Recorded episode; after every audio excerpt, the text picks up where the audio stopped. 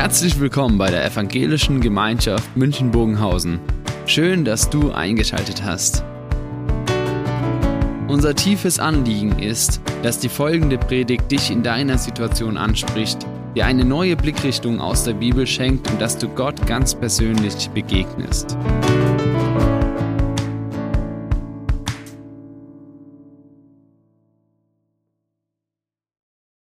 Dass es um die Aussage hier im Glaubensbekenntnis geht, wurde schon erwähnt.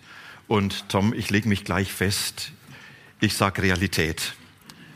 Und zugleich ist es eine ganz große Hoffnung und zugleich auch ein ganz großer Wunsch. Und deshalb heute das Thema die Auferstehung. Wunsch, Hoffnung, Realität. Das Glaubensbekenntnis ist ein Wunderbekenntnis weil sich mancher wundert, was Christen da so sagen. Und wenn sie es auch noch glauben, ein Gott, der die Welt aus dem Nichts schafft, eine Jungfrauengeburt, ein Gott im Tod und an die Auferstehung. Also mancher wundert sich, dass man sowas glauben kann. Und es ist ein Wunderbekenntnis, weil das, was wir bekennen, alles Wunder sind. Wunder, die nicht erklärbar sind und sofort nachvollziehbar sind, weil sie einfach von dieser Wirklichkeit Gottes in die Welt hineinbrechen. Und es ist ein Wunderbekenntnis, weil es wirklich ein Wunder ist, wenn das jemand sprechen kann. Weil davor sich ein Wunder ereignet hat, dass er ganz persönlich Gott begegnet ist und hineingenommen ist in diese Wirklichkeit und sich dadurch ein neuer Horizont erschließt. Ein Wunderbekenntnis. Eins von diesen Wundern und eins, über das man sich sehr wundert, ist diese Aussage, wo es heißt, Jesus am dritten Tag auferstanden von den Toten. Ich glaube, das ist wirklich eine der meisten in Frage gestellten Aussagen. Und es gibt kein Jahrhundert in der Kirchengeschichte, wo diese Frage nicht ganz massiv in Frage gestellt oder diese Aussage ganz massiv in Frage gestellt worden ist. Und man hat immer gesagt, das passt nicht, das ist nicht erklärbar. Und da hat man versucht, alle möglichen Lösungen anzubieten. Und dann gab es so, dass manche dann sagten, ja, Jesus, er ist ja nicht wirklich auferstanden, ist auch nicht notwendig. Er ist ja in unserer Erinnerung auferstanden. Und solange wir uns an ihn erinnern, lebt er in unserer Erinnerung weiter. Ich hatte mal einen Hund, der lebt auch in meiner Erinnerung weiter. Aber das berührt mich nicht. Das hat keine Kraft in sich. Und ich kann mich sogar an große Philosophen erinnern, die in meiner Erinnerung weiterleben. Das hat keine Kraft. Damit habe ich was aufgegeben. Wieder andere sagen, Jesus in die Predigt auferstanden. Solange man von ihm redet und ihn weiter verkündigt, so lange lebt er. Wisst ihr, ich kann so viel von Menschen erzählen, aber es hat keine Kraft in sich. Da habe ich was ganz Wesentliches aufgegeben. Wenn es um die Auferstehung geht, dann geht es letztlich um die Frage, ist er auferstanden oder nicht? Ist es Realität oder ist es keine Realität? Und wenn wir diesen Satz nehmen, wenn Jesus nicht leibhaftig auferstanden wäre, dann. Ich weiß nicht, wie ihr es ergänzen würdet. Ihr seid sehr spontan. Tom, das ist deine Stunde. Tom geht jetzt durch die Reihen und wer sagt, Mensch, ich möchte was sagen dazu, der kann die Hand heben. Und wer sagt, bitte frag mich nicht, der soll die Augen zumachen. Ihr dürft es danach wieder aufmachen, ja? Also einfach mal eine Runde durch. Du kannst ja mal schauen, so, wenn Jesus nicht auferstanden wäre oder leibhaftig auferstanden wäre. Glaube umsonst. Mhm.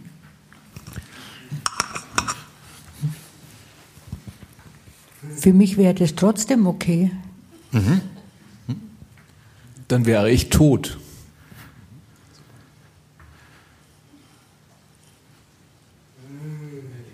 Da war noch niemand.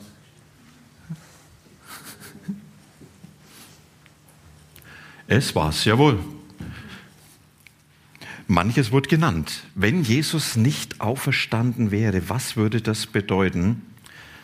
Wisst ihr, das allererste wäre, dann müssten wir sagen, dann würde Glauben nur noch eine Erinnerung an einen Menschen sein. Erinnerung. Aber sonst nichts. Das wäre nicht mehr. Und wenn Jesus nicht auferstanden wäre, dann wäre sein Tod am Kreuz ein schreckliches Scheitern. Grausam, aber auch sinnlos, weil das letzte Wort der Tod hat.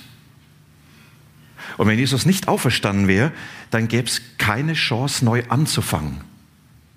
weil ich dann mit der Schuld meines Lebens alleine klarkommen muss und ich habe keine Lösung, wie ich sie ablegen kann, weil vieles kann ich nicht ungeschehen machen, vieles kann ich nicht mehr klären. Und wenn Jesus nicht auferstanden ist, dann hat es keinen lebendigen Gott, weil der Tod gesiegt hat. Dann kann ich nicht erwarten, dass er in meinem Leben etwas bewirkt. Er ist ja tot. Ein Tote bewirkt nichts. Dann habe ich auch keine Hoffnung. Weil diese Hoffnung muss eine Hoffnung sein, die dem Tod und dem Leben standhält. Eine Hoffnung, die sich nur auf das Leben beschränkt, ist viel zu wenig. Da bin ich viel zu gefangen in der eigenen Begrenztheit und wenn Jesus nicht auferstanden wäre, dann wäre mit dem Tod alles aus. Dann hat Paulus recht, wenn er sagt, dann lasst uns fressen, saufen, morgen sind wir tot. Weil es ja dann nichts mehr gibt. Dann muss ich alles versuchen hineinzupacken in dieses Leben, immer in dem Wissen, Wesentliche werde ich wahrscheinlich doch entscheiden, äh, verpassen. Und es gäbe wahrscheinlich auch keine Dokumente über Jesus. Weil wenn er nicht auferstanden wäre, es hätte keinen Grund gegeben, so intensiv die Berichte über ihn abzufassen, die Briefe, die danach kamen. Ja, ich glaube, das Neue Testament wäre schrecklich klein geworden. Vielleicht nur noch eine kurze Anmerkung. Da war irgendwann mal ein Rabbiner, der in Israel durch die Gegend zog und der halt dann grausam gescheitert ist. Wenn Jesus nicht auferstanden wäre, ich glaube, Paulus hat recht, wenn er an die Korinther schreibt, ist aber Christus nicht auferweckt worden, so ist euer ganzer Glaube vergeblich. Eure Schuld ist dann nicht von euch genommen und wer im Vertrauen auf Christus gestorben ist, ist dann verloren. Wenn wir nun für das jetzige Leben auf Christus hoffen, sind wir bedauernswerter als irgendjemand sonst auf dieser Welt. Bisher damit sagt Paulus, die Frage der Auferstehung ist die Frage alles oder nichts. Ohne Jesus ist alles nichts.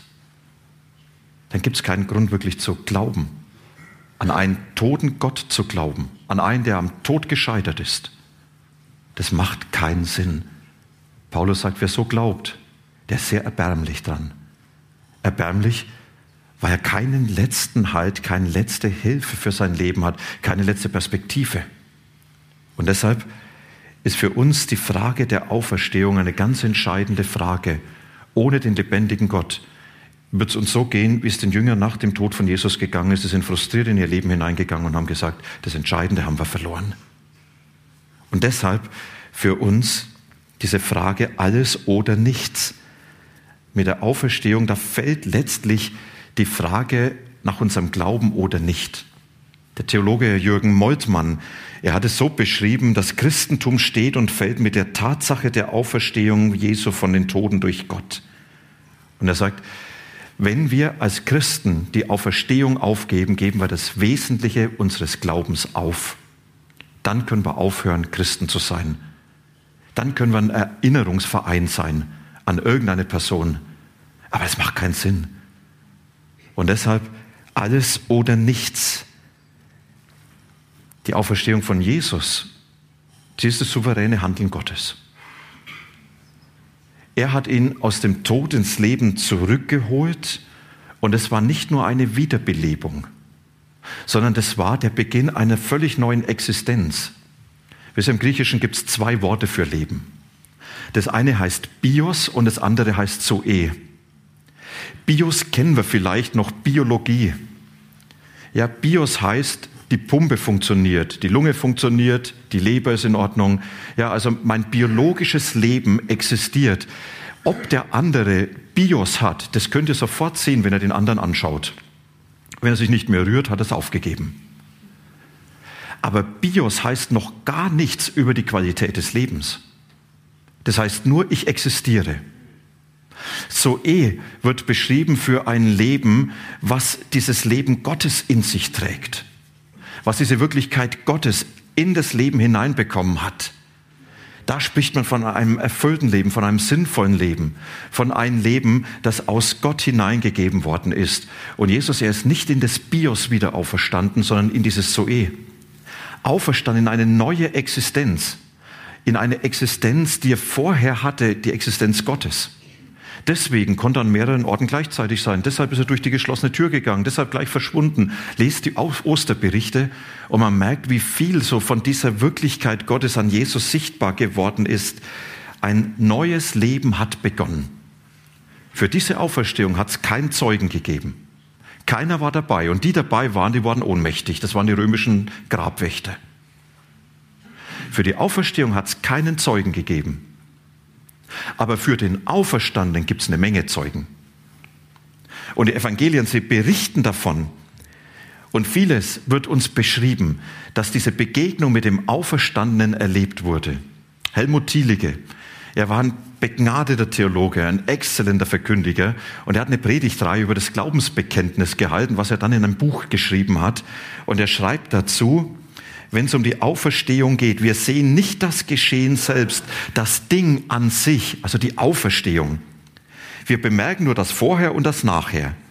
Das Vorher, wo die Jünger in Hoffnungslosigkeit und Depression verharren und das Nachher, wo ein völlig neuer Glaube von ihnen Besitz ergreift. Und das ist, was wir in den Evangelien sehen. Dass hier etwas passiert, was Menschen komplett auf den Kopf stellt. Und davon wird berichtet von etwas, was man eigentlich ganz schwer berichten kann. Und ich lese uns mal zwei Texte vor, exemplarisch, für diese Osterberichte. Paulus selber, er nimmt das dann später nochmals auf und er führt sogar eine logische Beweiskette, wo er sagt, es spricht alles für die Auferstehung in 1. Korinther 15, aber darüber werden wir an Ostern predigen, deshalb heute den Text mal zurückstellen. Da wird uns beschrieben, in Markus 16, als der Sabbat vorbei war, kauften Maria aus Magdala, Maria, die Mutter von Jakobus und Salome wohlriechende Öle. Sie wollten die Totensalbung vornehmen. Ganz früh am ersten Wochentag kamen sie zum Grab. Die Sonne ging gerade auf. Unterwegs fragten sie sich, wer kann uns den Stein vom Grabeingang wegrollen? Doch als sie zum Grab aufblickten, sahen sie, dass der große, schwere Stein schon weggerollt war. Sie gingen in die Grabkammer hinein. Dort sahen sie einen jungen Mann. Er saß auf, dem Recht, auf der rechten Seite und trug ein weißes Gewand. Die Frauen erschraken sehr. Aber er sagte zu ihnen, ihr braucht nicht erschrecken. Ihr sucht Jesus aus Nazareth, der gekreuzigt wurde. Gott hat ihn von den Toten auferweckt. Er ist nicht hier. Seht, hier ist die Stelle, wo sie ihn hingelegt hatten. Macht euch auf, sagt seinen Jüngern, besonders Petrus, Jesus geht euch nach Galiläa voraus. Dort werdet ihr ihn sehen, wie er euch gesagt hat. Da flohen die Frauen aus dem Grab und liefen davon. Sie zitterten vor Angst und sagten niemand etwas. So sehr fürchteten sie sich. Ich kann das sehr gut nachvollziehen. Das ist doch völlig überfordernd. Etwas, was man nie nachvollziehen kann. Und jetzt ist interessant, dass Markus gar nicht viel berichtet.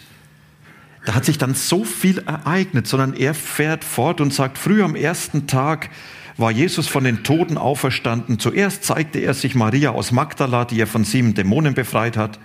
Sie machte sich auf den Weg, erzählte es denen, die bei ihm gewesen waren und die jetzt trauerten und weinten. Die konnten nicht glauben, was sie von Maria hörten. Jesus lebt, ich habe ihn gesehen. Danach zeigte sich Jesus zwei Jüngern. Er kam in fremden Gestalt zu ihnen, als sie auf einen Ort auf dem Land unterwegs waren. Da kehrten sie um und erzählten es auch den anderen, aber auch beiden glaubten sie nicht. Und schließlich zeigte sich Jesus den elf Jüngern, als sie gerade beim Essen zu Tisch lagen. Also jetzt geht's dann weiter, diese Begegnung mit dem Auferstandenen. Und eine Begegnung, die wird besonders hervorgehoben, die möchte ich euch nochmals lesen. Thomas hat's verpennt oder verpasst. Er war nicht dabei und dann hört er, Jesus ist auferstanden. Und dann sagt er, das, das kann ich nicht fassen. Das ist undenkbar, unmöglich. Einer, der tot war, wieder. Und dann heißt es in Johannes 20, Thomas, er gehörte zum Kreis der Zwölf. Er war nicht bei ihnen gewesen, als Jesus gekommen war. Die anderen Jüngern berichteten ihn, wir haben den Herrn gesehen. Er entgegnete ihnen, Erst will ich selbst die Wunden von den Nägeln an seinen Händen sehen. Mit meinen Fingern will ich sie fühlen und ich will meine Hand in die Wunde in seiner Seite legen. Sonst kann ich das nicht glauben. Acht Tage später waren die Jünger wieder beieinander. Diesmal war Thomas bei ihnen. Wieder waren die Türen verschlossen. Da kam Jesus, trat in ihre Mitte und sagte, Friede sei mit euch. Dann sagte er zu Thomas, leg deinen Finger hierher und sieh meine Wunde an.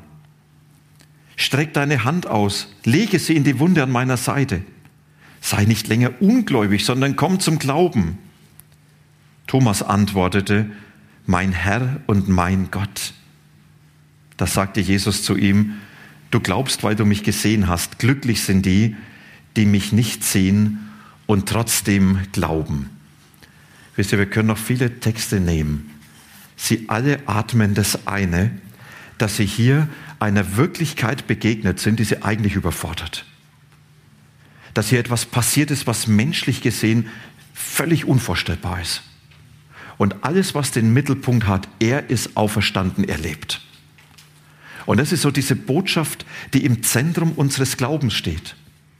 Eigentlich muss man sagen, an dieser Botschaft kann man festmachen, ob ich jemand bin, der zu Jesus gehört und an den Gott glaube, der in der Bibel bezeugt wird oder nicht. Jesus, der Auferstandene, er ist im letzten alles. Auf ihn kommt es ganz allein an. Ist der Wendepunkt der Weltgeschichte. Das ist der Wendepunkt, in dem alles neu wird. Und die Auferstehung ist kein Geschehen in der Vergangenheit, sondern etwas, was bis heute wirkt. Es gibt einen katholischen Theologen aus Eichstätt, der hat einen schönen Vergleich gebracht. Der sagt, die Auferstehung, das ist so, als wenn die Lunte an einer Stange Dynamit angezündet wird dann schaue ich nicht zurück und sage, ich habe vor einiger Zeit eine Lunte angezündet, sondern dann erwartet man den großen Knall und weiß, das reicht jetzt in mein Heute und es hat auch für die Zukunft Bedeutung. Und er sagt, diese Knall, das war die Auferstehung von Jesus. Da hat etwas begonnen, was bis heute wirkt und was für unser Heute existenziell von Bedeutung ist. Und wenn wir die ganze Tragweite der Auferstehung anschauen wollen, dann müssen wir zurück an den Anfang schauen. Und da würde ich mit euch jetzt nochmals einen kleinen Ausflug auf die ersten Seiten der Bibel nehmen. Da hat Gott dem Menschen eine Grenze gesetzt, eine Grenze, die diese Grenze beschreibt zwischen Schöpfer und Geschöpf, zwischen Gott und Mensch, zwischen dem, dass Gott in Beziehung zu dem Menschen steht und den Menschen mit seinem Leben unter seiner guten Herrschaft hat. Und Gott sagt ihnen, da ist ein Baum, an dem mache ich was fest. Ihr seid nie gezwungen, zu mir zu gehören. Ihr seid meine Kinder, meine Geschöpfe, nicht die Sklaven. Und ihr habt die Wahl, mit mir zu leben oder nicht. Und an diesem einen Baum mache ich es fest. An diesem einen Baum entscheidet ihr, wer über euer Leben verfügt. Ich oder ihr. Wer entscheidet, was gut und böse für euch ist? Ich oder ihr? Manche kennt diese Begebenheit wo der Mensch dann nach dieser Frucht gegriffen hat. Wir sagen als Christen oft Sündenfall dazu. Und Gott hat gesagt, wenn ihr von dieser Frucht esst, werdet ihr sterben, dann wird der Tod einziehen. Und der Mensch greift nach der Frucht, isst und könnte sagen, zum Glück hat er nur geblufft. Denn es wird nicht beschrieben, dass Eva und Adam, sie bissen in die Frucht und dann hat sie es zerbröselt. Ja, letzter Biss, weg waren sie. Eigentlich könnten sie sagen, ja, zum Glück hat er nur geblufft. Nix tot. Jetzt geht's jetzt richtig los. Falsch? Viel tot. Gestorben ist als erstes die Beziehung zu Gott.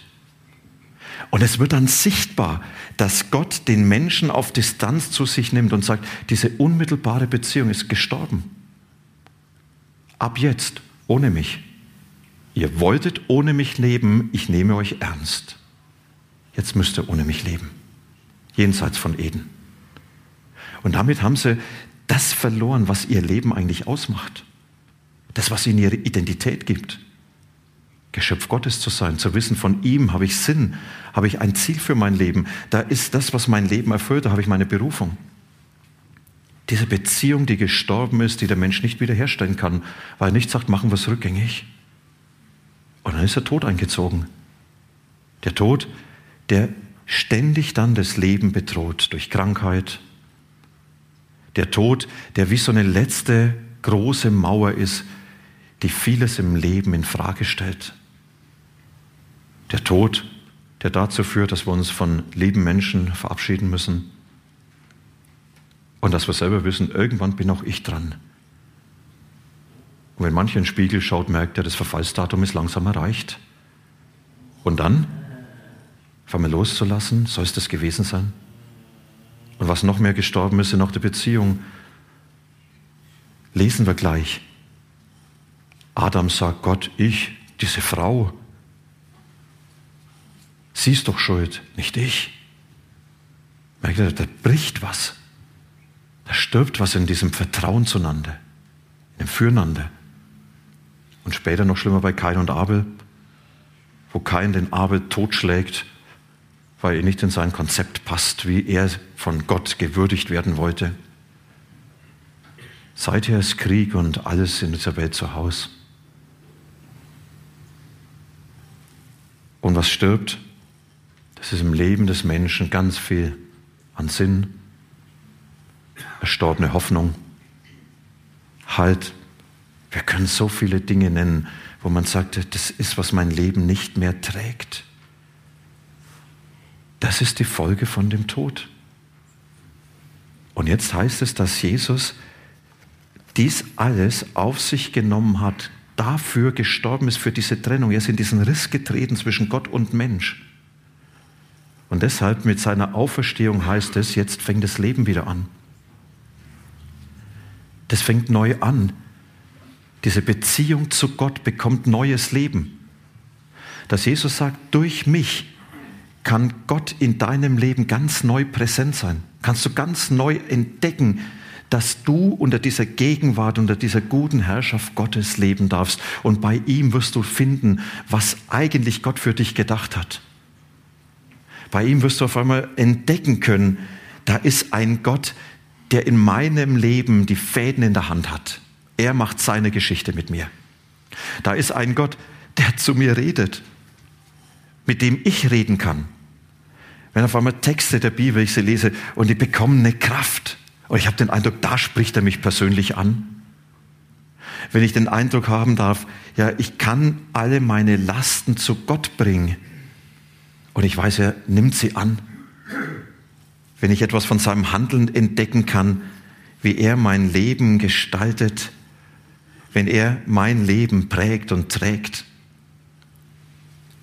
das darf alles wieder lebendig werden. Ganz neu Beziehung zu Gott erleben. Und dann auch der leibliche Tod. Jesus sagt seinen Jüngern ganz bewusst zu, ich lebe, ihr werdet auch leben. Und das ist ein Leben, was dem Tod standhält. Wir reden von Ewigkeit. Von einer Ewigkeit, die hineinreicht in unser heutiges Leben. Ich muss euch eine verrückte Geschichte erzählen. Johnny hat er geheißen. Hat mit mir die Ausbildung gemacht. Und er ging durch Marburg und dann wurde er überfallen. Und der ihn überfallen hat, hat ihm das Messer an die Kehle gehalten. Hat gesagt, er will das Geld haben. Und wisst ihr, was Johnny sagt? Stich ruhig zu, ich habe ewiges Leben. Das hat ihn völlig aus dem Konzept gebracht. Der ist weggelaufen, Johnny hinterhergelaufen. Hat ihm gesagt, warte mal, warte, und sonst wie. Ja? Danach sind sie zum Essen gegangen miteinander. Ich habe diesen Typen mit dem Messer dann irgendwann kennengelernt. Der sagt also, das, was ihn völlig aus dem Konzept gebracht hat, dass da einer vom ewigen Leben redet. Stich zu, ich habe ewiges Leben. Wisst ihr, das ist das Neue, was durch Jesus kommt. Dass du weißt, egal was passiert, egal wann ich abtreten muss, das ist nur der Durchgang in die Ewigkeit Gottes. Das ist eine ganz neue Perspektive. Und was genauso neu belebt werden kann, sind Beziehungen, dass durch den Einfluss von Jesus Beziehungen erneuert werden können.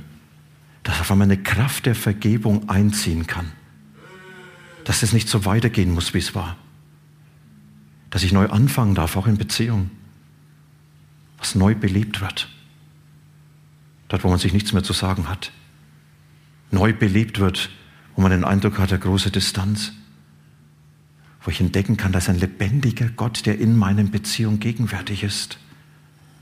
Und nicht zuletzt gestorbene Hoffnung, gestorbener Sinn im Leben. Halt, Trost. Können so vieles nennen, was jetzt in mein Leben hineinkommt und Gott belebt. Merkt ihr mit der Auferstehung von Jesus? Da stellt sich die Frage entweder oder. Alles oder nichts. Das, was mir begegnet, das ist, dass es hier einen Auferstandenen gibt, der sagt, du wirst Gott ganz neu kennenlernen können. Und du wirst ein Leben haben, was dem Tod standhält. Und du wirst in deinem Leben erleben, dass ein lebendiger Gott gegenwärtig. Wie finde ich diese Gewissheit? Wolfgang Oberröder. Auferstehung kann nicht bewiesen werden, auch nicht mit der Tatsache des leeren Grabes. Auferstehung kann nur erfahren werden in der Begegnung mit dem Auferstandenen. Das haben die Jünger damals erlebt.